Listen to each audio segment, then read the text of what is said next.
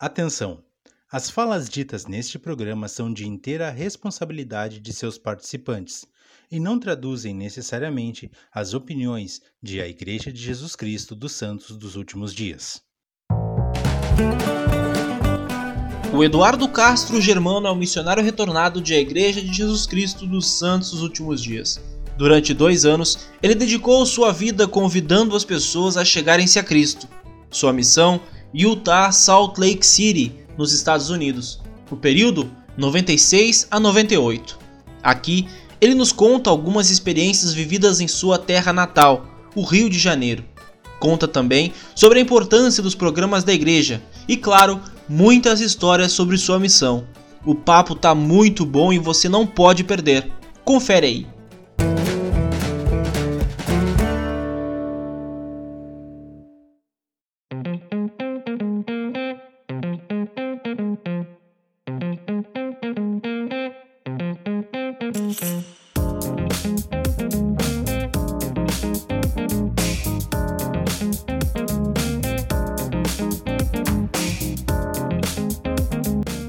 Sejam todos muito bem-vindos. Esse é o podcast Plano Alternativo, seu podcast a respeito da obra missionária.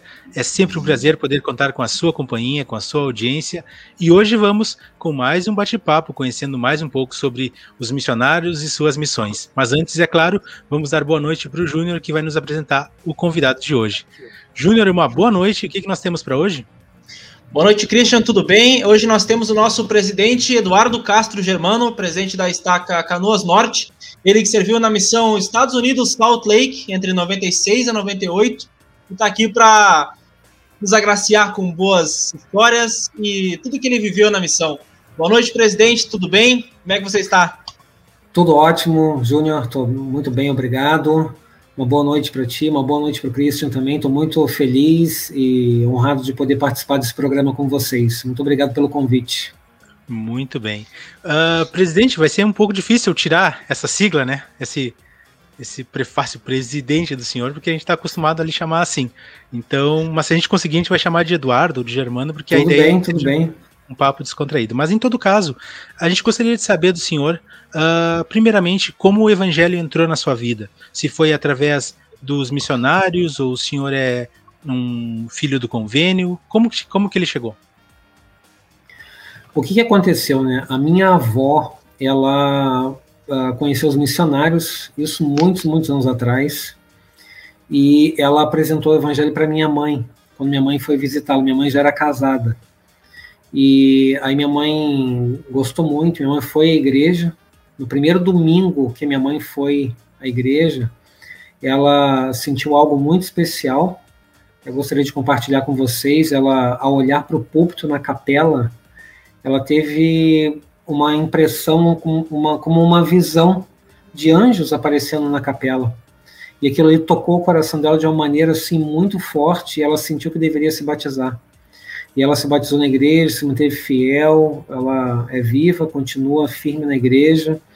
Isso já tem uh, mais de 50 anos que isso aconteceu.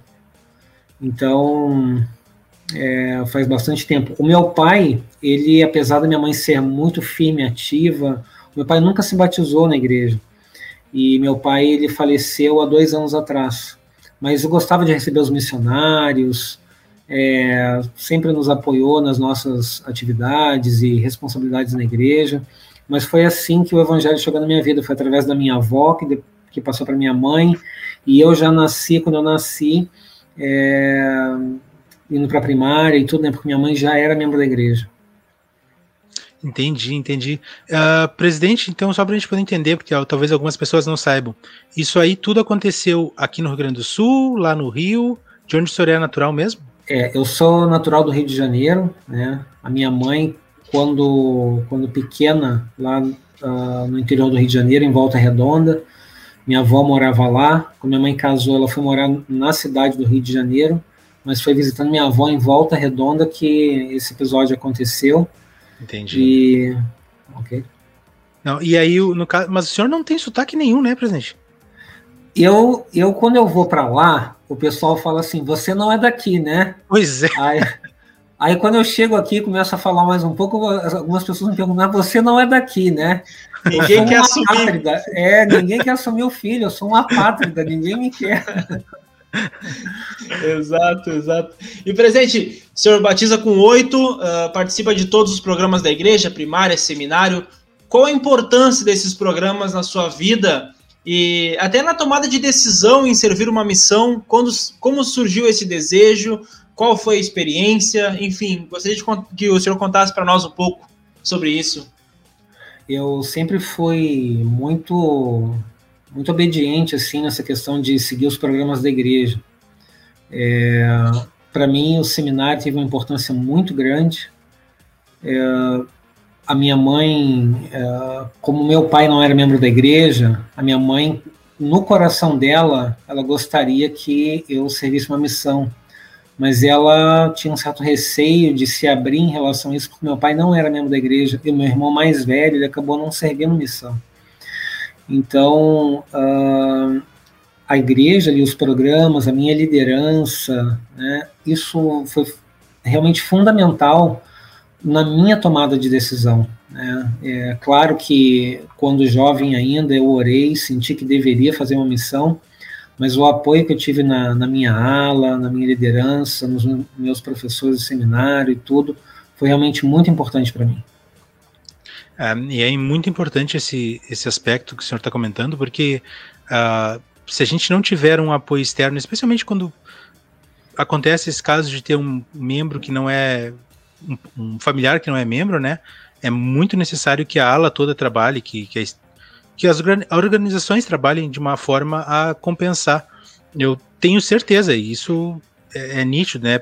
Conhecendo o senhor, uh, que seu pai ele sempre lhe inspirou para o bem, mas não necessariamente para a missão. Então, essa, esse pontinho que falta é o que a organização, quando ela faz um bom trabalho, ela completa esse, esse ponto que falta, né? Uh, presidente, ainda falando um pouquinho sobre antes da sua missão, uh, Quanto tempo demorou para o senhor é, enviar os papéis? Né? Essa sua preparação para ir servir missão, né? Quanto tempo demorou para enviar os papéis, para chegar os papéis? E qual foi a sua reação quando o senhor soube que ia servir uh, lá em Salt Lake City, que naquela época não era comum servir fora do Brasil? É verdade. Uh, foi assim, ó. É, é, nessa preparação foi, foi algo realmente muito, muito curioso, né? Porque como eu falei, né, meu pai não era membro da igreja. Então eu estava me preparando, mas eu não ficava falando para meu pai que eu estava me preparando, porque eu sabia que ia ter uma resistência muito grande. Teve até um, um, episódio curioso, um pouquinho antes, assim, uns dias antes de eu, de eu ter que falar com meu pai que eu ia mandar o chamado. Eu estava caminhando com meu pai na rua, os missionários passaram do outro lado da rua, aí meu pai comentou comigo assim: Poxa vida, mas tem que ser muito louco para passar dois anos da vida servir numa missão, né, é perder muito tempo da vida numa idade, num momento tão importante da vida. E eu pensando assim, ah, pai, você não sabe o que vai acontecer na nossa. Você não né? perde por esperar. Não perde por esperar, exatamente.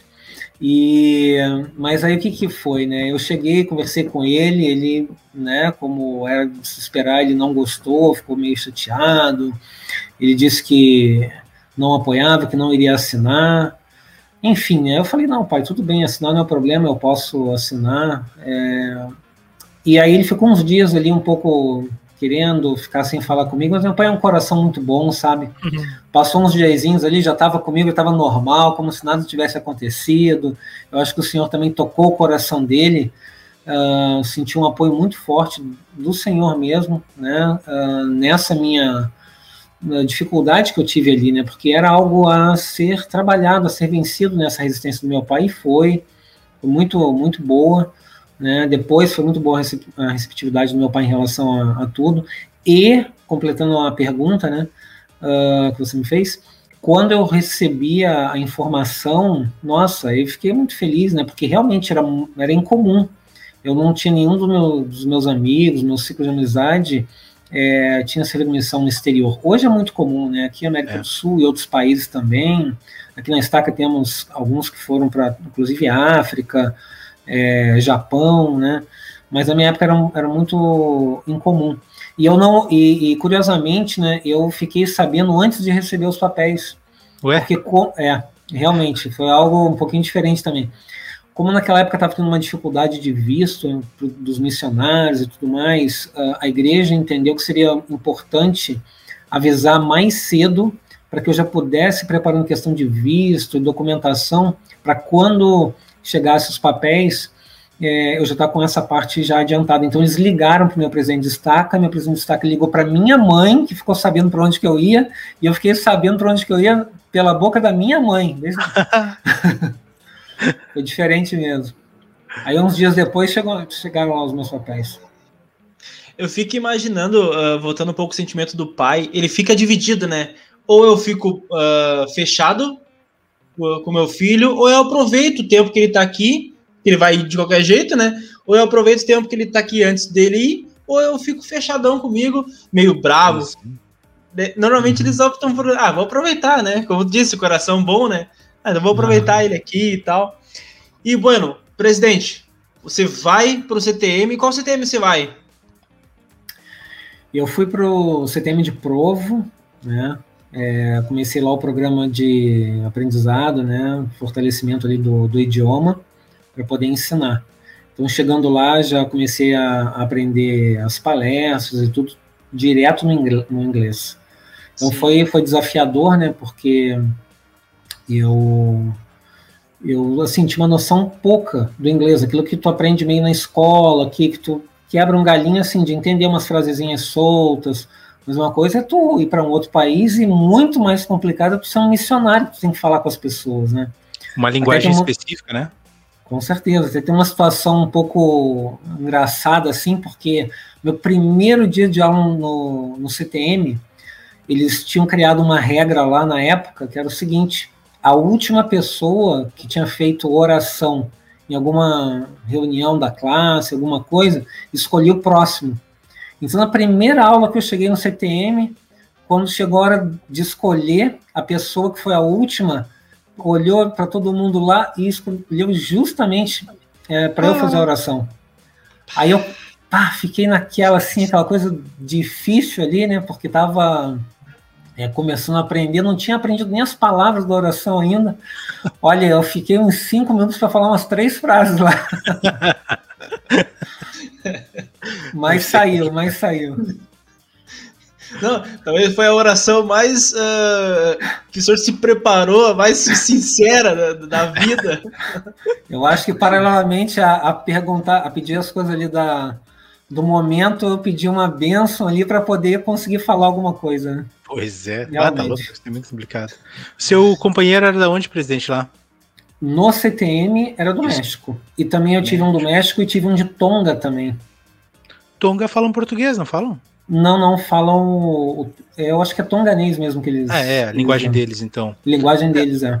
É, deve ser mais complicado, assim, porque é, eu, é, eu sempre penso assim que quando o cara vem para cá servir aqui no Brasil, alguém de fora, normalmente tu vai ter um companheiro americano, né? E isso facilita uhum. lá no uhum. CTM, né?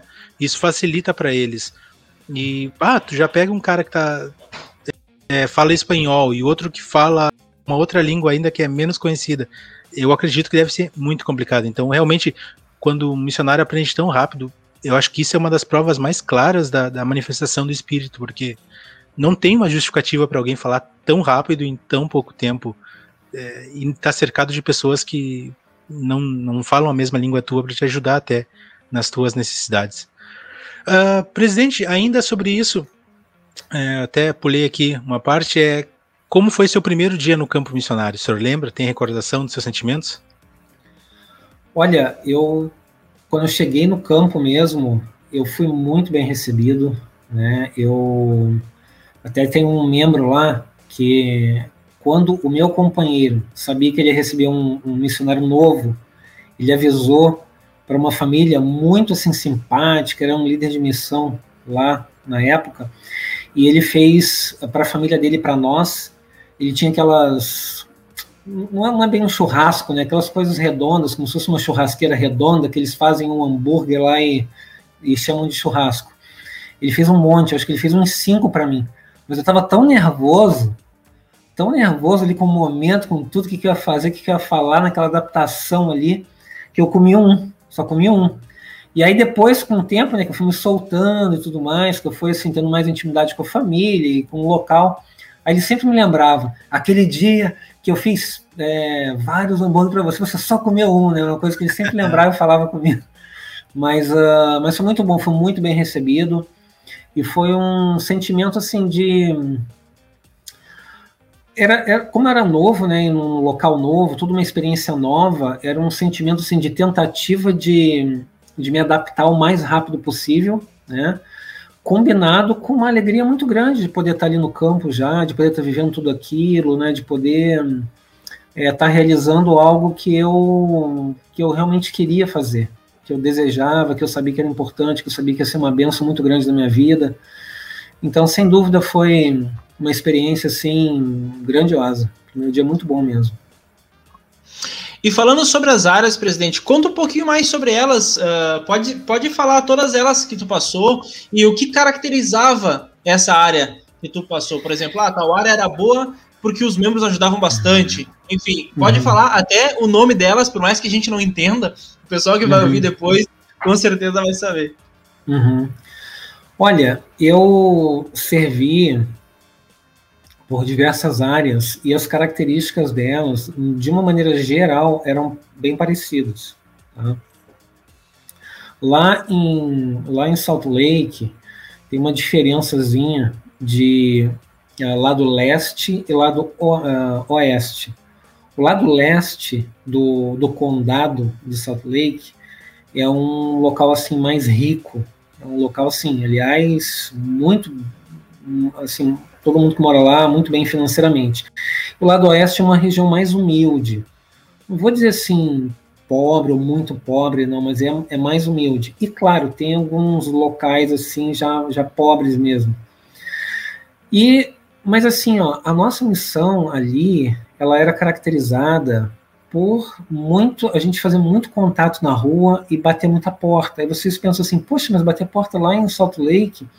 Sim, mas por que, que a gente batia muita porta? Né? A gente batia muita porta e encontrava também muitos membros batendo porta.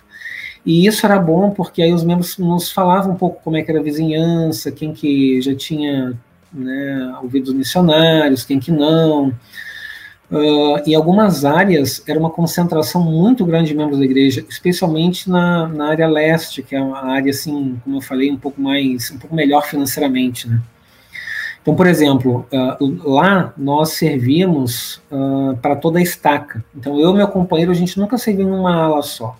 Era para estaca, era missionar. A dupla cobria toda a estaca. E, e, às vezes a dupla cobria duas estacas. E uma vez eu fiquei numa área por cinco meses em que eu e meu companheiro nós cobrimos três estacas. Eram dois missionários, uma única dupla para três estacas. Eu, eu era responsável por 27 alas. É uma coisa assim diferente, um pouco diferente assim do nosso, da nossa realidade. É difícil até não, de, de, é. de, visualizar isso, né? Exato. Sim. Então teve uma, uma ala, por exemplo, dessas 27, em que tinha. A gente tinha um mapa também, um mapa com todas as casas da, da ala. Todas as alas a gente tinha isso, um mapa com todas as casas. E a gente ia mapeando quem já era membro, quem não tal e aí ia batendo porta ali e tal, mas com uma ideia já, porque a gente tinha os mapas, né? A gente pedia na época, eles davam para nós os mapas. Uh, uma das alas, apenas quatro casas na ala inteira, todo mundo não era membro da igreja, entendeu? No restante de todas as casas, pelo menos alguém ali já era membro da igreja. Numa dessas alas, dessas 27 que eu estou falando. Então, assim, a gente tinha esse controle, a gente tinha esse conhecimento, né, para poder saber onde ir, como fazer, mas era muito bom, porque nós conciliávamos, então, esse trabalho de ir batendo porta, conhecendo a vizinhança, falando e tal, com é, o trabalho de ajuda dos membros. Né? Nós nos reuníamos ali com frequência também com as lideranças uh, ali na, nas alas, e era muito bom, era assim que a gente geralmente tratava disso mas uh, que, que eu falo um pouquinho das, das áreas propriamente, né, das estacas e tudo. Olha, uh, nós, eu, eu comecei em West Valley, Gostei muito, foi lá meu, meu aprendizado inicial, né? Era um local onde, na minha missão, onde é, tinha mais não membro, né, das, das áreas que eu servi. Então, era bom porque a gente tinha a oportunidade de conversar com muita gente que não é membro da igreja, isso me ajudou também na questão do idioma. Depois eu fui para West Jordan, depois fui para West Jordan, era bem semelhante assim, mudava, não mudava muito essa questão. Depois fui para South Jordan, que era mais ao sul, era um lugar bom, tem o um templo lá de South Jordan, um templo muito bonito, lá nós fazemos muito projeto de serviço lá na, uh, com as flores lá, no, com, nos jardins lá do templo e tudo mais. Aliás, deixa eu só fazer um parênteses aqui, uh, uma coisa que a gente fazia muito lá era projeto de serviço, né, lá na missão também. E quando a gente não tinha uma família para fazer um projeto de serviço, alguém para poder ajudar, nós íamos para as indústrias da igreja. Nós mesmos, uh, com antecedência, né, quando, toda semana a gente fazia ali um dia da semana de manhã projeto de serviço. Quando ninguém da zona tinha uma família para ajudar, a gente ligava para as indústrias da igreja, eles sempre nos aceitavam lá para fazer projeto de serviço. Então era uma coisa assim que não falhava, toda semana a gente fazia. E foi uma experiência muito legal também ter podido é, trabalhar e ajudar nas indústrias da igreja, lá nos laticínios, na indústria que fazia shampoo, na indústria que fazia detergente, na que enlatava algumas coisas lá. Foi bem legal, é, ensacava farinhas e coisas assim, tudo para poder ajudar, né? tudo para doação depois, né? As indústrias sempre com esse, esse objetivo. Uh, depois de South Jordan, eu fui para é, uma zona bem no centro da cidade, é o nome da estaca Parkway. É, e depois dali eu fui para Sandy. Sandy é no lado leste, já é assim, talvez a melhor área lá da missão, o município lá de Sandy. Sandy, Cottonwood, ali, fiquei em Cottonwood muito muito bom ali. Melhor que eu digo assim, na questão de uh, melhor de vida, o pessoal assim, financeiramente melhor. Mas melhor área da missão não posso dizer porque todas foram muito boas, sabe? Eu não realmente não não teria assim a área que eu mais batizei, eu batizei sete pessoas no mês, foi em South Jordan. A minha missão lá, uma curiosidade, né, na época, era a missão que mais batizava em inglês no mundo inteiro. Nós batizávamos ali ah. entre, é, entre 350 e 420 pessoas todo mês. Boa! Tá. Não, para uma missão no coração da igreja, né? Bem dizer, é. ali em Utah, tá louco. Uhum. E, e, todo mundo, e todo mundo pensa, né? Ah, lá só tem membro, lá não vai conseguir batizar e tal. Uhum. É, Nossa. Não. Tá louco. Atualmente Presidente... lá tem quatro missões. Fora Temple Square, né? Que é uma missão da Praça do Templo que é de Sisters, né? Fora isso. Tem quatro é. agora. Quatro ou mais, eu acho. Sabe que uma das, das funções aqui do PA, do plano alternativo, né? Especialmente para mim, é uma das coisas boas que tá me trazendo é que tá quebrando muito paradigma que eu tenho com relação às missões. Uh, a gente já ficou sabendo, uh, esses dias a gente entrevistou um rapaz que serviu uh, em Nagoya, no Japão, e uhum. ele disse que lá também se realiza muitos batismos, né? E agora o senhor conta essa, esse fato para nós, é, é para mim, é muito esclarecedor, abre muito a minha visão com relação a, ao proselitismo. Mas, uhum. presidente, eu ainda tenho duas dúvidas a, a, tirar com o senhor, talvez o Júnior tenha mais depois, com relação uhum. ao que o senhor comentou até aqui das áreas. O senhor uh, comentou sobre condado. Isso é uma das dúvidas que eu tenho. Eu não entendo qual é o comparativo de condado para algo que nós temos aqui no Brasil, seria um estado, um município, um conjunto de municípios, não sei. Uh, e também uma outra pergunta aí voltada mais para a relação da missão. Como vocês faziam para escolher aonde trabalhar, já que vocês tinham estacas, né? Lidavam com estacas inteiras. Como que vocês decidiam, tipo, ah, não, hoje a gente vai trabalhar aqui? Uh, porque aqui no. Eu só tô trabalhando um pouco a imaginação quando eu estava na missão, a gente sempre escolhia uma ala, claro, a gente estava numa área dentro de uma ala, e a gente escolhia trabalhar próximo à capela. Como é que funciona isso para vocês lá, sendo que o que mais tem é capela e o que mais tem é membro? Uhum, tá. Eu vou primeiro na primeira pergunta, na do tá, condado. do condado. Uh, assim, ó, lá em Salt Lake, eu não posso dizer assim por outros locais nos Estados Unidos que eu não sei se funciona rigorosamente da mesma forma, tá? Uhum. Mas lá em Salt, em Salt Lake, é, algo que nós aqui chamaríamos de município, entendeu?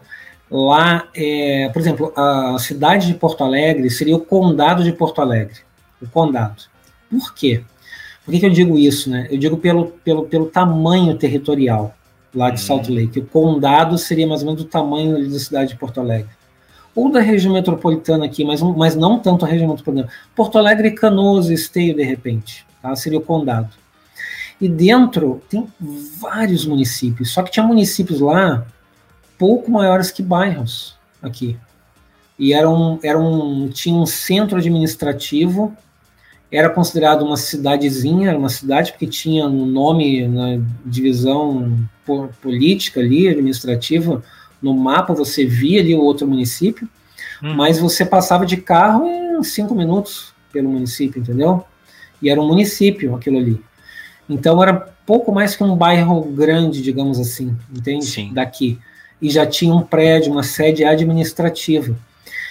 Então eu diria assim, ó, o condado seria um agrupamento ali de alguns municípios dessas unidades administrativas que também eh, recebia uma, uma autonomia assim administrativa política lá, uhum, entendeu?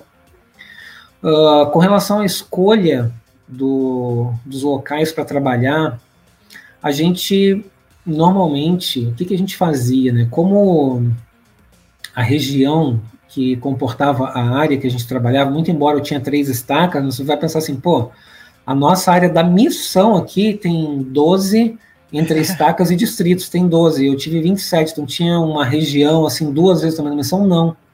Eu tinha uma essas 27 aulas, estou para te dizer que tinham um tamanho assim, talvez da estaca Canoas Norte.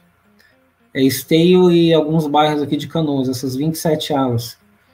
Entendeu? Então, assim, é, mais ou menos, né? Assim, bem a grosso modo. Sim, sim. Então, o que, que a gente fazia? A gente ia revezando, talvez um pouco menos, mas a gente ia revezando ali as alas. Ah, vamos trabalhar na, na ala tal hoje? Vamos. Aí a gente pegava ali e ia batendo a porta. A gente ia até terminar aquela ala.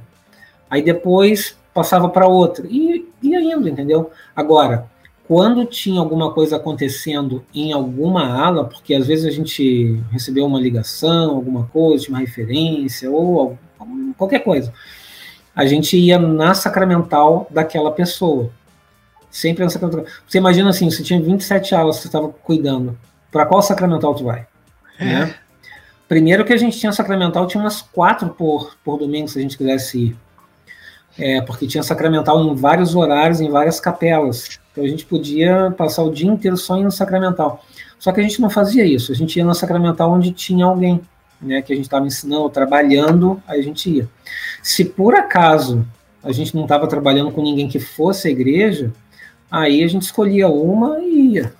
E aí era, era meio assim, vamos nessa hoje, tá, vamos nessa. Não tinha muito critério porque não tinha ninguém para levar. Claro. Mas normalmente a gente tinha, porque com tudo isso era muito bom, assim, a gente sempre tinha alguém, não sempre, mas muitas vezes a gente tinha alguém para levar na igreja.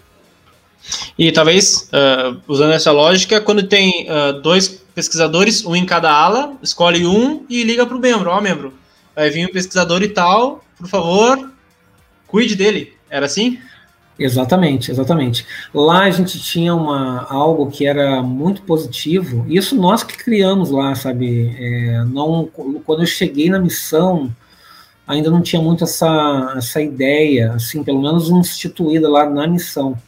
Mas, passado um tempo, a gente foi vendo essa necessidade, tudo a gente começou com isso, que é buscar sempre ter um membro na palestra, sabe? Sempre ter um membro na palestra. Inclusive, a gente até na, na, Eu sou de uma outra época, eu não tinha pregar meu evangelho, eram seis palestras, e naquelas palestras nós, inclusive, criamos perguntas adicionais para fazer para o membro que estava ali junto. É, perguntar para ele, né, como que viver tal princípio tem ajudado na tua vida? Aí ele falava, né, como que tal tal coisa tem sido bom na tua vida? E ele falava para poder trazer ele para para esse momento e criar um laço com a pessoa que estava sendo ensinada ali também, porque caso a gente não pudesse estar junto, ele podia fazer isso. Mas, claro, uh, você falou exatamente, né? A gente de fato fazia isso, né? Geralmente ia com quem estava mais próximo do batismo, mas se tinha outro, a gente pedia que fosse com um membro e tudo mais. Era exatamente isso. Tinha vezes que tinha em duas, três aulas ao mesmo tempo, tinha gente na igreja. Aí a gente tinha que contar com essa, com essa ajuda, porque não tinha como a gente cobrir em todos. Ah, que legal. Que legal saber disso, né? Que o senhor já tinha essa, essa inspiração, essa liberdade para fazer pequenas atitudes que aprimoravam o ensino. Uhum. E hoje em dia isso deve ser destacado ainda mais, né? Especialmente pra, por, com relação à pandemia, uh, os missionários precisam buscar esses meios. E os futuros missionários que estão nos escutando também podem ficar bem atentos a essas oportunidades, essas dicas que a gente está recebendo. Uh, presidente, uhum. com relação aos seus companheiros, o senhor lembra quantos companheiros teve? Mais ou menos? Olha, eu acho que eu tive. Não faz muito tempo eu olhei, eu acho que foram 11. 11 companheiros. É. Uh, creio eu que o senhor deve ter tido a oportunidade de aprender algumas coisas com eles. Uh, o senhor poderia destacar duas coisas que o senhor conseguiu aprender com relação aos seus companheiros?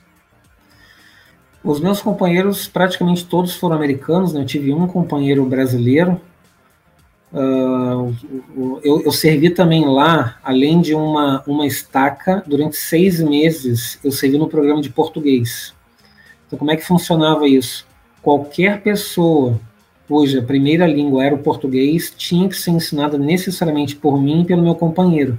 Hum. Então, nós tínhamos um carro e nós poderíamos ir em qualquer lugar da missão sem pedir autorização, porque a gente já estava autorizado para poder ensinar qualquer pessoa que falava português como primeira, primeira língua. E na missão tinha uma ala só de pessoas que falavam português. É uma ala muito grande, que eu sei que agora são duas.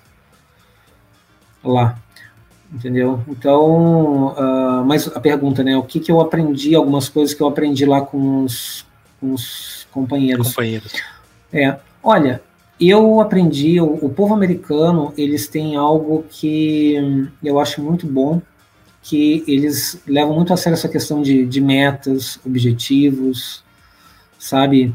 É, eles, de, um, de uma certa forma, eu acho que para o lado bom, eles são competitivos, mas não para ser melhor do que o outro. Competitivos porque eles entendem que eles têm que chegar em algum lugar. Eles não estão ali só para estar ali, por estar ali. Uhum. Eles têm que alcançar algo. Eles querem fazer o melhor. É daí que eu digo esse competitivo, né? Então eu aprendi isso com eles, né? Eles têm, têm uma meta, têm um objetivo, é isso que a gente vai fazer, ok. Como que a gente vai fazer, o que, que precisamos fazer para poder alcançar isso. Aquilo que a gente aprende hoje no Evangelho, né, essa questão de metas e tudo, eles têm lá muito forte desde, desde cedo.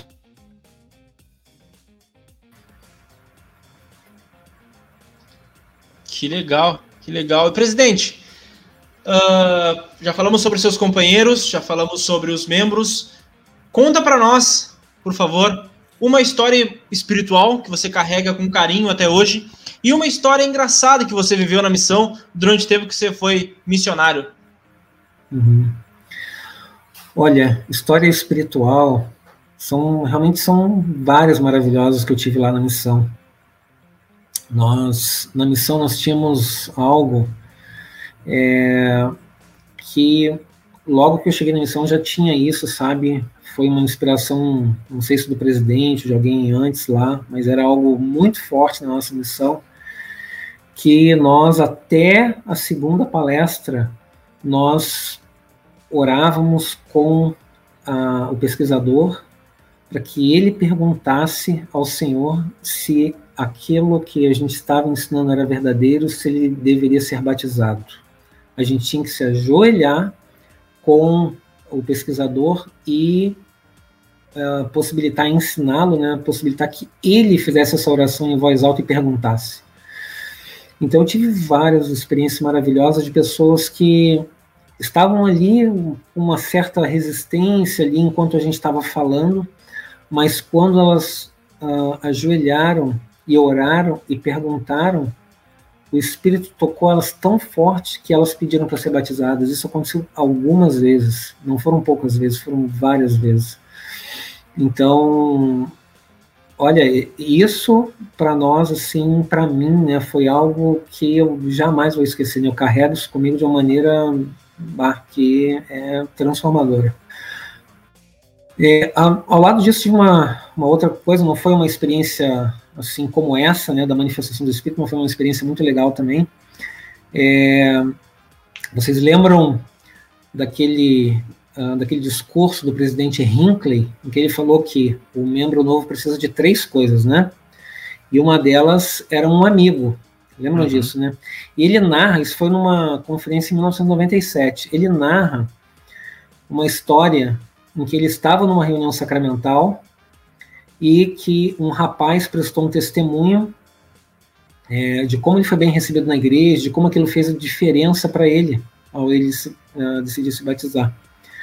Esse rapaz que ele fala, eu conheci esse rapaz, porque esse rapaz, uh, as sisters estavam ensinando, aí um pouquinho antes do batismo dele, ele teve uma situação lá que ele não queria mais isso, ele queria com os elders, ele sentia mais vontade com os elders. Então, nós fomos lá para poder uh, finalizar o ensino com ele. E eu estava nessa reunião sacramental quando o presidente Hinckley é, falou isso, é, perdão, quando o presidente Hinckley viu esse rapaz prestar o testemunho. Então foi algo assim que, para mim, é, vai sempre marcar, porque, poxa, um discurso tão famoso do presidente Hinckley em que ele comenta Exato. algo, estava naquele dia ali, entendeu? Eu estava naquela reunião sacramental em que ele mencionou sobre aquele rapaz. Então, algo realmente muito, muito marcante assim para mim, né? Uma testemunha ocular, né, presidente? É, exatamente, né? E para você ver, né, como eles contam essas histórias de e veja bem, né, aquela experiência que o presidente Hinckley contou nessa conferência geral havia ocorrido, salvo engano, umas duas ou três semanas antes da conferência geral. Foi pouco, foi pouco tempo antes da conferência geral, o presidente Hinckley estava nessa sacramental foi muito por acaso que eu estava lá, né? Porque a gente foi para lá por causa do rapaz e o presidente Hinckley foi lá para assistir essa sacramental porque houve uma bênção de uma criança muito amiga da família Hinckley. Aí ele foi lá para poder ver a bênção da criança. É, com relação a, a história engraçada, rapaz, olha, foram tantas uh, gafes que eu cometi quando eu estava ali aprendendo idioma, logo no início, né? Eu não, ah, não sei assim agora me lembrar de uma em específico, né? Mas assim, da pessoa me pediu uma coisa, ela falou muito rápido e eu queria, mas ela entendeu que eu não queria, entendeu? Ela saiu de perto, aí coisas assim, situações assim se repetiram muitas vezes no início, sabe? Sim. Eu me lembro também, eu estava no CTM de Provo, eu cheguei lá para deixar uma roupa para lavar, né? E a pessoa perguntou, mas ela perguntou muito rápido, né? Ela perguntando assim: você veio retirar ou veio deixar a roupa? E eu não estava entendendo o que ela estava querendo dizer, e eu meio que apresentava um papelzinho lá, mas ela estava: você veio deixar ou veio pegar a roupa? E eu lá tentando explicar, até que a gente se entendeu lá. Mas são situações assim, né, que a gente vive quando muda completamente ali cultura e idioma, até a gente se adaptar um pouquinho, passa para situações um pouquinho. É, depois só ri, né? Depois só acha legal, engraçado e fica para a gente Quanto, essas histórias boas. Quanto tempo, presidente? Então o senhor demorou mais ou menos para dominar o inglês, para se sentir seguro para falar com outras pessoas? Olha, eu eu diria que desde que eu, desde que eu cheguei nos Estados Unidos até eu me sentir à vontade de falar, assim, falava muito errado, mas falar, Isso. eu estava lá há três meses. Três, três meses. meses. é. Uhum. Em três e meses lá eu já falava, falava um monte de coisa errada, que as pessoas às vezes pediam para repetir que não tinham entendido, mas falava sem medo, entendeu? Eu acho que a primeira, as primeiras uh, lições, no caso de vocês eram palestras, né? As primeiras uhum. palestras que se dão deve ser um pouco. A gente fica um pouco encabulado por estar tá errando. Mas depois, ah, eu tô errando, mas eu tô falando. Uma hora vai sair direitinho aqui e já era. Eu é, acredito que fosse É que a gente só vai, só vai, só vai aprender falando, né? Então, mesmo Exato. se errar, errando, errando, uma hora a gente Tudo é acerta, aprendizado. Né? Exato. Exato. E você sabe que eu tava, eu tava numa, numa divisão com um líder de missão lá, que ele tinha servido missão num outro país, não me lembro agora qual. E aí foi, foi bem nessa época. Ele virou para mim e falou assim: é, você está aprendendo, mas assim, ó, tenha autoconfiança. Tenha autoconfiança. Vai e fale, fale com convicção. Mesmo que às vezes você erre, fale com convicção. Aquilo me ajudou muito, sabe? Aquilo me ajudou muito. Porque aquilo ali me, me, me colocou para cima, me deu mais autoconfiança para poder uhum. fazer e falar. Eu acho que até aquele momento eu estava falando, mas eu estava um pouquinho ainda, ai, será que será que tá bom? Não tá? Sabe aquela coisa quando você fala, não, não fala para fora, você fala meio uhum. para dentro ainda? Sim. Aí ele falou aquilo para mim, me deu aquela, aquela dica, aquela inspiração, era o que eu precisava naquele momento e, e fui. Mas uma coisa também que eu fiz que me ajudou muito foi eu, eu estudava gramática em inglês todo dia. Uhum. Uns minutinhos eu estudava, isso me ajudou bastante também. Quer falar, eu, eu, Não, eu estava imaginando que essa coragem é muito importante, né? Até para o pesquisador. Às vezes você, a gente fala e fala meio para dentro, como você falou, e muitas vezes o pesquisador, ah, ele não está levando muita fé no que ele está falando. Né? Pois Porque é. ele está falando tremido, ele tá. Será que ele está tá desconfiando daquilo que ele mesmo ensina? Uhum. Né? Então, Exatamente, né? Essa parte, né? Um, um, missionário que ensina com convicção, com entusiasmo, com, com alegria, porque o evangelho é, é um evangelho de alegria, ele proporciona que aquela pessoa receba aquilo de outra forma, né? Claro que não é ele que vai testificar, que é o, é o espírito que vai testificar no coração da pessoa, mas a maneira como a gente ensina, ela é importante sim, né? Com Ensinar com entusiasmo, com, com vontade, com um testemunho vibrante, isso realmente faz muita diferença. Uhum. Presidente, então, partindo agora para o final da entrevista, falando um pouquinho sobre seu pós-missão, as coisas que o senhor traz lá de, de Salt Lake para cá, conta para nós como foi um pouquinho o seu último dia de missão, quais são suas lembranças que o senhor tem com relação às coisas que o senhor fez no seu último dia, os seus sentimentos que o senhor teve nesse último dia. É, o presidente de missão, uma semana antes de eu terminar a missão, ele me fez uma entrevista ele virou para mim e falou assim: agora é que eu vou ver do que você é feito. Falou assim mesmo, querendo dizer o quê, né? Que ia depender muito assim de como eu iria encarar aqueles últimos dias uh, para meu testemunho, né? Querendo dizer, se eu deixasse assim, se eu simplesmente só fosse assim acompanhando esses últimos dias até chegar ao fim, do que teria servido meu testemunho, né? Então, ele me ensinou muito ali também, que era trabalhar firme até o fim, até o último momento, e eu busquei fazer isso, né? Nos últimos dias, pouquinhos dias antes de eu terminar, acho que uns três dias antes de terminar, um pouquinho mais, teve uma, tivemos um, uma palestra no seminário de uma escola, porque lá o seminário ele é na escola oficial, ele não é seminário na capela como, como é aqui no Brasil. Então as turmas, as classes, elas se reuniram naquele dia e nossa zona foi para aquela, aquela escola e a gente passou o dia inteiro lá prestando nosso testemunho, falando trabalho missionário, foi algo assim maravilhoso. E o último dia foi um dia como esse, né? Foi um dia em que eu pude visitar algumas pessoas para poder ver é, ensinar, ver como é que estava, traçar planos ali com o meu companheiro que iria continuar na área, né? Ele ia receber uma pessoa nova na missão, se a gente já sabia, já tinha essa informação.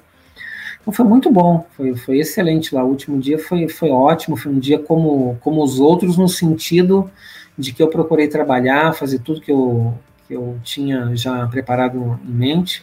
E para concluir, para fechar, no primeiro dia após minha missão, meu pai foi lá me buscar. Olha aí que história Olha bonita, né?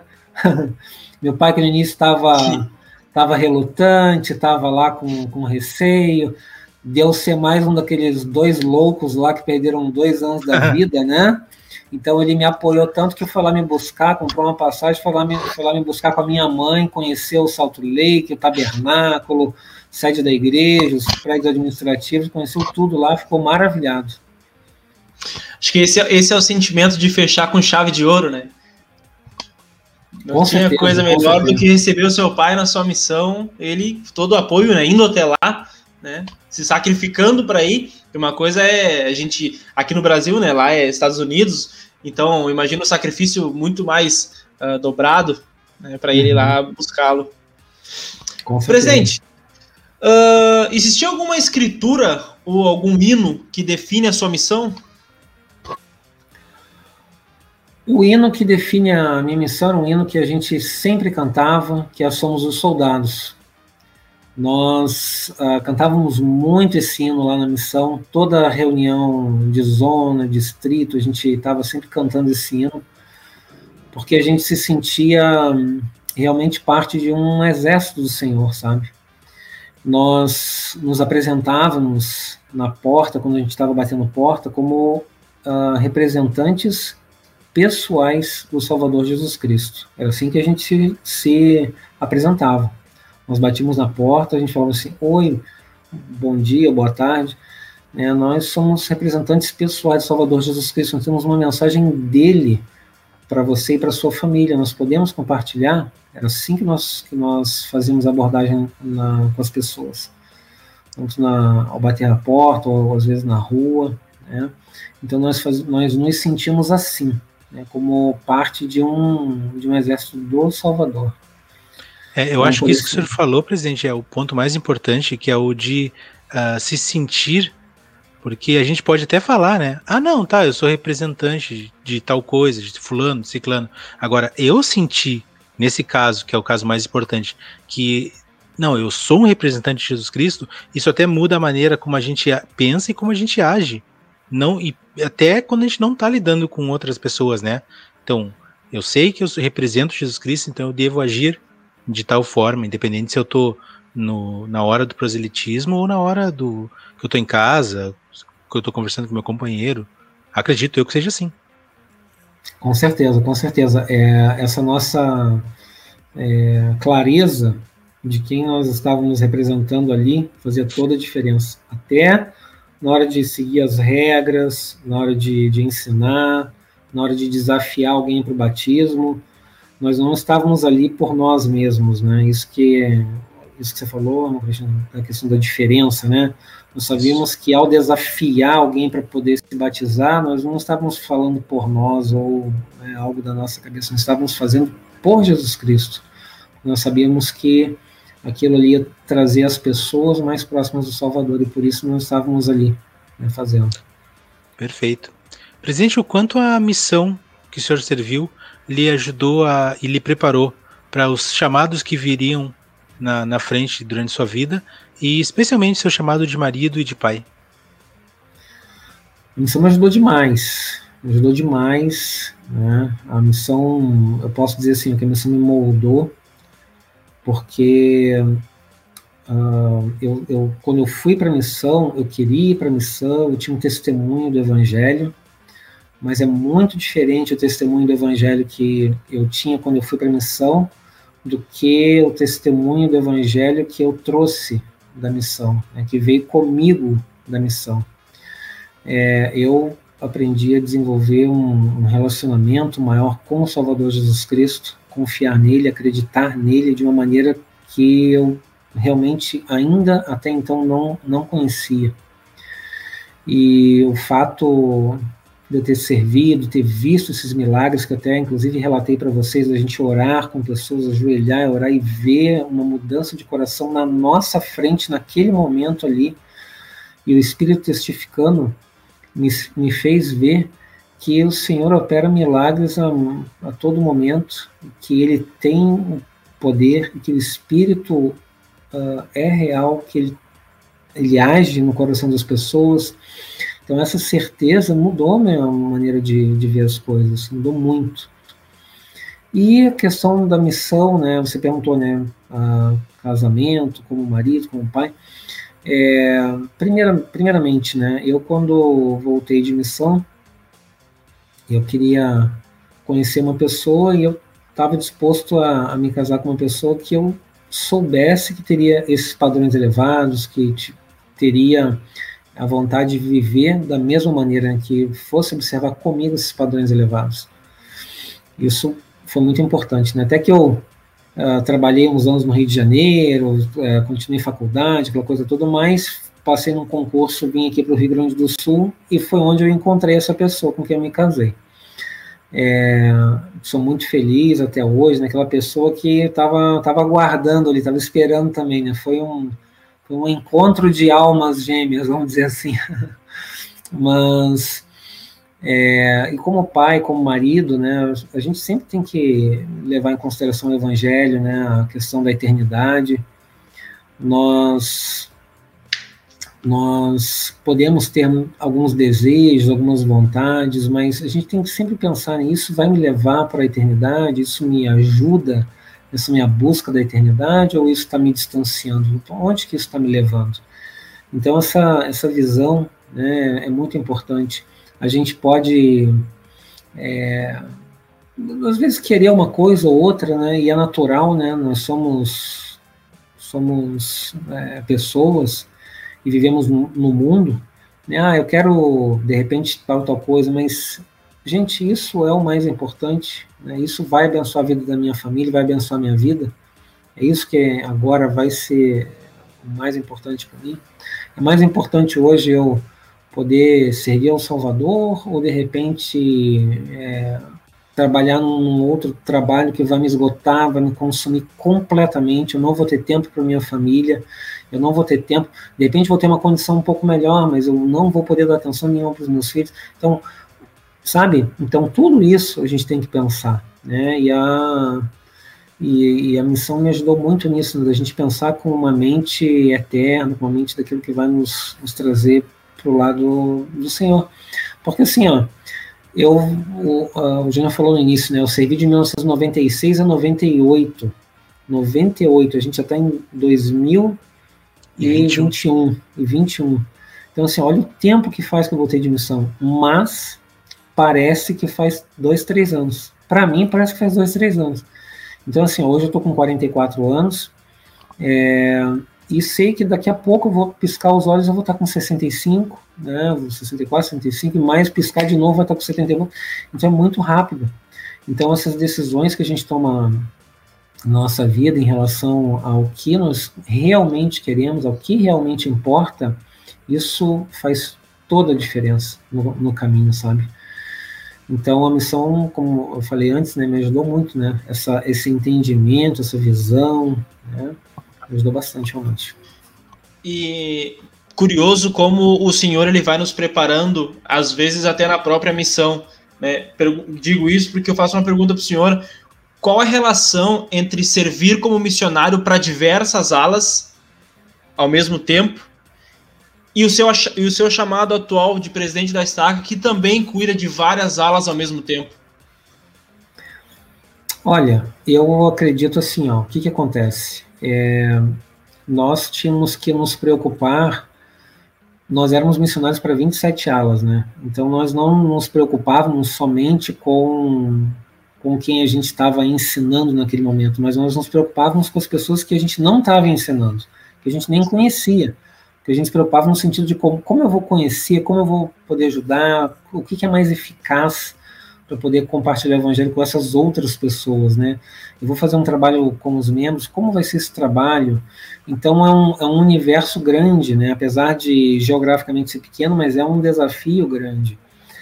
E de uma certa maneira também é assim na estaca porque apesar de nós uh, termos uma ajuda muito grande, aí está uma diferença capital em relação ao meu período de missionário e agora na presença da estaca, né? Porque agora a gente tem a ajuda dos bispos, dos membros do conselho, da liderança da ala, de todo mundo, tá? e dos missionários do campo. Então a gente tem um, toda uma estrutura que trabalha a favor, mas de qualquer maneira é importante essa preocupação com, com o todo, né, com aqueles né, que não estão ainda é, sob nossos olhos, né, que a gente ainda não está conseguindo é, chegar neles, né, com todos.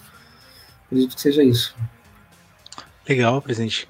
Uh, finalizando quase, então, nossa penúltima pergunta para o senhor. Na sua visão, na visão do Eduardo, quem foi o Helder Germano? O Helder Germano foi um, um elder que chegou na missão uh, um pouco tímido, né, um pouco tímido, é, sempre muito, muito cumpridor de regras, é, digamos assim, muito observador. Eu até hoje eu tenho isso, sabe? Sou muito observador. Estou numa reunião, eu dificilmente eu interrompo, eu sempre levanto a mão. Pode ser a reunião que for, sabe? Já participei de, de inúmeras. Claro, agora na condição de presidente da estaca, as pessoas olham muito para mim para eu dar sequência na reunião.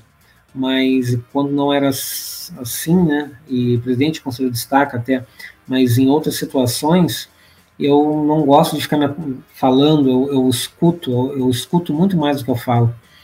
Uh, e sempre foi assim. Então eu cheguei na missão assim, muito observador, talvez um pouco tímido, né, pela situação. Talvez se eu tivesse ido missão, sei lá, Bahia, Grande Sul, São Paulo, fosse um pouquinho diferente. Mas eu ali observando, mas com um coração muito desejoso de poder fazer o trabalho do Senhor, de poder dar o meu melhor ali uh, com um sonho muito grande de poder batizar muitas pessoas. Né? Na missão eu tive essa oportunidade, né? como eu falei, a gente tinha um bom número de batismos na missão. Eu tenho até hoje o nome de todo mundo que eu, que eu batizei. Foram 60 pessoas nesses dois anos. Então, é, foi um, assim, um bom número né, de pessoas é, para uma missão para uma missão nos Estados Unidos. Então, mas o, o, o Helder Germano, na época, era isso, né? era um, um Helder com, com testemunho, com a vontade de aprender, com a vontade de crescer, de batizar, de servir. E encontrei lá uma alma maravilhosa, que foi uma presidente de missão, pessoa espetacular, que curiosamente tinha servido missão no Brasil, então ele sempre falava umas palavrinhas comigo em português ainda é, e, e, me deu muita força, me encorajou demais lá, e isso também foi muito positivo. Então eu digo, né, o Pai Celestial, por um lado, ele realmente ali, ele, ele me colocou ali para abençoar minha vida, sabe, naquela missão lá. Presidente, para finalizar, antes do nosso jogo rápido, é uma pergunta padrão aqui do PA que a gente faz para todos os nossos entrevistados. Qual conselho o senhor daria para um rapaz que está em dúvida entre servir ou não uma missão? Olha, eu diria. O conselho que eu diria é o seguinte: coloque seus joelhos no chão e ora. Mas já diria para ele: eu tenho certeza que orando com fé, com real intenção e tendo fé, como diz lá em Moroni, capítulo 10, né, para saber se o livro de Mormon é verdadeiro com certeza que ele vai ouvir do Senhor que ele é chamado ao trabalho. Uh, esse trabalho é maravilhoso, esse trabalho ele não tem paralelo. É um trabalho mais importante que há na Terra, é o trabalho da coligação de Israel, desse e do outro lado do véu. Nenhum outro trabalho, o trabalho que eu faço hoje, ele é importante, é, o trabalho no, no judiciário, ele é importante, é, mas ele não se compara com esse trabalho, com o trabalho missionário. Ele é importante para a sociedade, né, para a sociedade que eu vivo, o, o, meu trabalho é importante, mas o trabalho é, uh, o trabalho missionário é importante para rigorosamente para todo mundo e ele é o que salva a alma das pessoas. Ele é assim, ó, realmente o trabalho mais importante que tem na Terra. Então eu diria, se você quer, eu diria para o jovem, né, se você quer fazer algo de é, fazer parte de algo realmente muito importante, algo, se você quer mudar o mundo para melhor, se você quer realmente transformar a vida das pessoas, entre, se engaje nesse trabalho. Não vai se arrepender de maneira nenhuma. Eu digo porque isso aconteceu comigo, né? fui muito abençoado e não precisa temer, porque o Senhor vai estar do teu lado. O Senhor vai estar do teu lado ele esteve do meu lado, né, aquela, naquela situação que eu narrei aqui com, com meu pai, que não queria e tal. Ele esteve do meu lado, abençoou a, a nossa família, abençoou meu pai, e ficou tudo bem. E eu já vi milhares de histórias, né, milhares, eu posso dizer assim, ó, muitas histórias mesmo, de jovens que também acreditaram, e o Senhor protegeu e abençoou a família. Então, não precisa temer. Muito bom, presidente, muito bom mesmo. Bom ouvir isso. Presidente, então, perguntas bem rápidas agora, respostas rápidas também para a gente okay. finalizar essa entrevista. O senhor já tinha comentado que é muito difícil o senhor dizer qual a sua melhor área que o senhor serviu missão. Mas então uhum. vou lhe fazer uma pergunta, essa mesma pergunta de outra forma. Qual é aquela área que o senhor guarda com um carinho especial no seu coração? A South Jordan, que foi uma área que eu fiquei por cinco meses, é, foi uma área onde a gente teve bastante sucesso uma área que se eu pudesse escolher eu teria continuado, mas o presidente entendeu que eu deveria ir para um outro lugar, que também foi bom, entendeu? E tudo bem. Bom, muito bem. E qual foi a área que o senhor passou mais dificuldade na missão? Ou que foi a área mais uh, difícil para trabalhar na missão? Eu acho que a área mais difícil para batizar foi Cottonwood, uh, mas foi, foi teve essa, essa dificuldade, né? Mas eu também ali por um período eu estava ali no programa de português. Isso. Então a gente também fazia um trabalho paralelo ali. Então não posso não posso reclamar, né? Não dá para reclamar. Claro. Uh, presidente Germano, uh, a comida que o senhor experimentou lá, que o senhor mais gostou? Ah, isso é, é, essa pergunta é bem difícil. Eu queria dar uma resposta rápida, mas é uma pergunta difícil. Ah, eu gostei muito. Eu gostei muito sim da comida que tinha um pouco influência mexicana.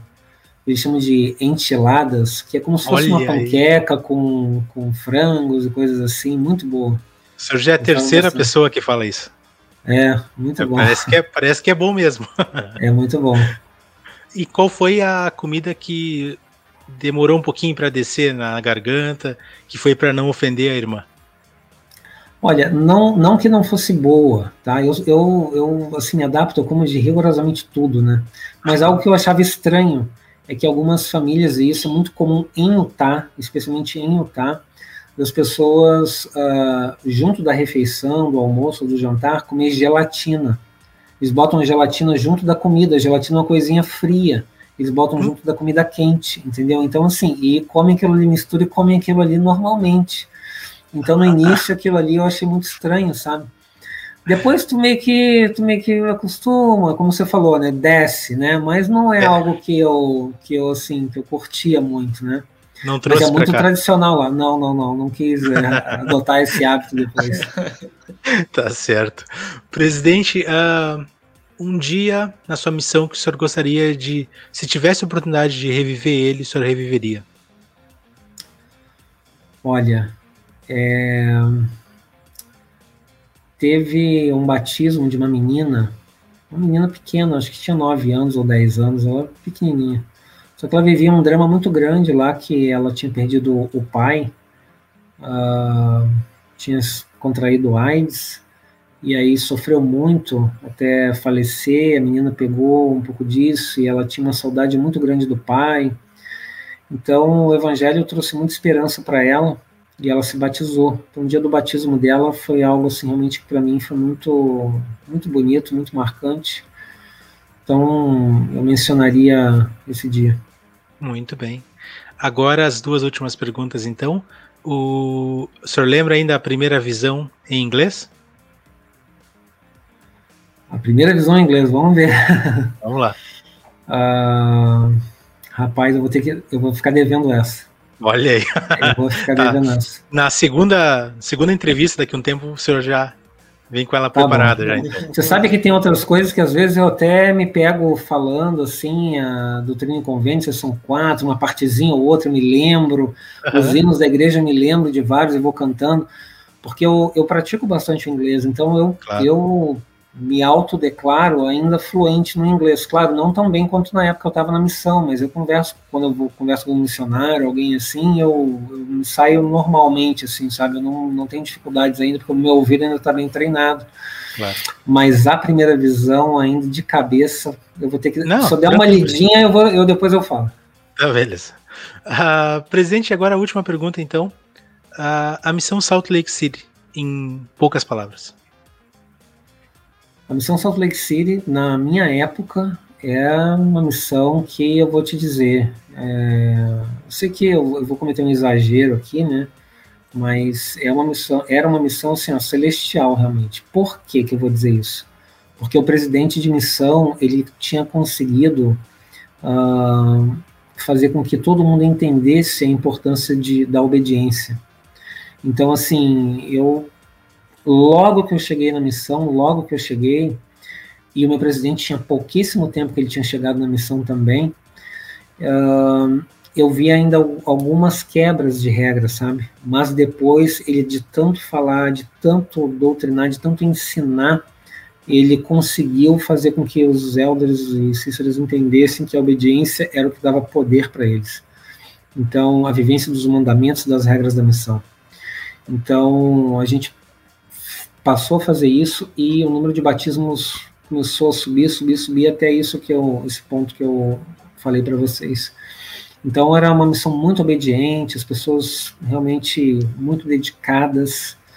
E por isso que eu falei, né, que eu encontrei uma alma maravilhosa que é o presente, meu presidente de missão, ele, ele também conseguiu me ensinar a importância de ter um relacionamento pessoal com o Salvador Jesus Cristo. Isso é o ensinamento mais importante que eu trouxe da missão. Muito bom, presidente, muito bom mesmo. E com essas palavras, a gente apenas tem a agradecer ao senhor por ter nos cedido um pouco do seu tempo, da sua disponibilidade para conversar conosco e a gente gostaria de ouvir então as suas palavras finais. Ah, estou muito feliz de poder participar é, desse programa com vocês, né? Fiquei muito honrado em poder estar aqui com, com vocês hoje. E eu digo para aqueles que estão é, são candidatos a ser missionários um dia que é um momento maravilhoso. Não desperdice, não deixem passar esse momento. Né? Não deixem passar. Aproveitem esse momento, sirvam uma missão, sirvam de todo o coração, poder, mente, força, como diz o Doutrina Convênios, porque é, o Senhor vai mostrar o braço dele, o poder dele nesse trabalho e as experiências que um, um missionário que serve de coração tem durante a missão é algo que, olha, leva muito tempo para aquele que não, não teve essa oportunidade, leva muito tempo para que ele possa ter a mesma experiência, para que ele possa viver aquilo. Uh, não estou aqui dizendo que quem não serve uma missão não pode ter a experiência. Pode, mas na missão ela é muito intensificada. E, e eu penso assim, né, nós, estamos, nós temos um tempo de preparação para voltar a viver com o nosso Pai Celestial. Então, que possamos aproveitar todas as oportunidades, todas, todas elas. É algo que eu falei esses dias é, numa conversa que eu tive com os irmãos que iriam servir com os adultos solteiros. Eu falei: olha, desde que eu me conheço por gente, eu nunca faltei uma conferência de carnaval do, da ORM e também dos jovens adultos solteiros. Eu fui em todas. E, entendeu? Sempre foi. E aí, depois que eu casei, eu tive também conselho de bispo, bispo, aí, sabe, só parece que só um ano depois que eu casei que eu não fui. Então, então assim, assim minha vida toda sempre nas conferências, sempre aproveitando, porque assim, são, são oportunidades que a gente tem de poder servir, de crescer, de aprender.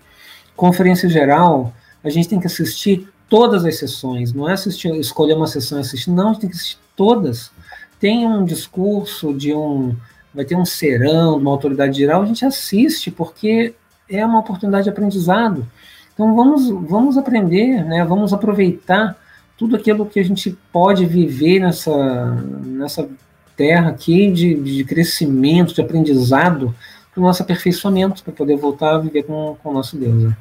Então é isso. Muito obrigado pela, pelo convite. É, realmente estou muito feliz de estar aqui com vocês. Presidente, faça as palavras do Christian as minhas. Muito obrigado por ter aceito o nosso convite. E se você ouviu até aqui essa entrevista com o presidente Eduardo Germano, por favor, nos siga nas redes sociais. Plano Alternativo no Instagram, Plano Alternativo também no Spotify. Curta, siga, compartilhe no YouTube. Estamos direto. Fiquem ligados, domingo temos uma nova entrevista, um novo convidado com histórias tão boas quanto essa do presidente Germano. Um grande abraço a todos, fiquem bem e até mais.